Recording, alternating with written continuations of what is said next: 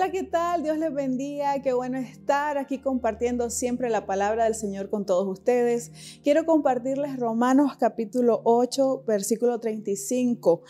¿Quién nos separará del amor de Cristo? Tribulación o angustia o persecución o hambre o desnudez o peligro o espada. Como está escrito, por causa de ti somos muertos todo el tiempo, somos contados como ovejas de matadero. Antes, en todas estas cosas, somos más que vencedores por medio de aquel que nos amó.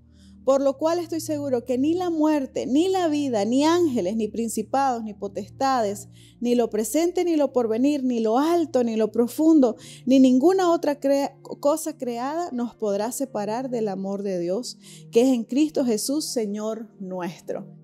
El Señor nunca desea separarse de nosotros de que el amor de Él es constante, perseverante y bueno en todo tiempo.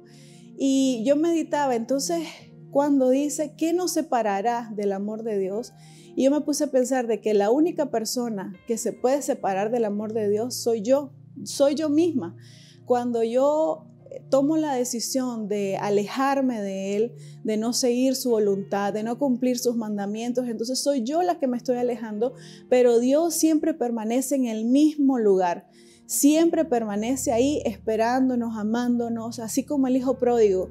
Cuando el padre miró que venía este hijo, no le importó lo que había pasado, simplemente lo esperó, lo vistió, le puso un anillo, le hizo una fiesta para recibirlo. Así es el amor de Dios con todos nosotros. Él siempre está constante y siempre está en el mismo lugar pero nosotros por diferentes razones, y fíjese que aquí en estos versículos habla de tribulación o angustia, hay muchas veces la angustia, la preocupación, las tribulaciones nos alejan de Dios, pero Él dice que ni aún esto nos puede separar del amor de Dios.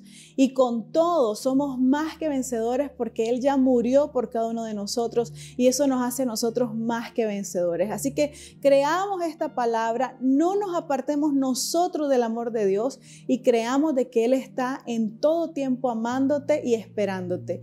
Gracias por estar en sintonía. Que Dios te bendiga.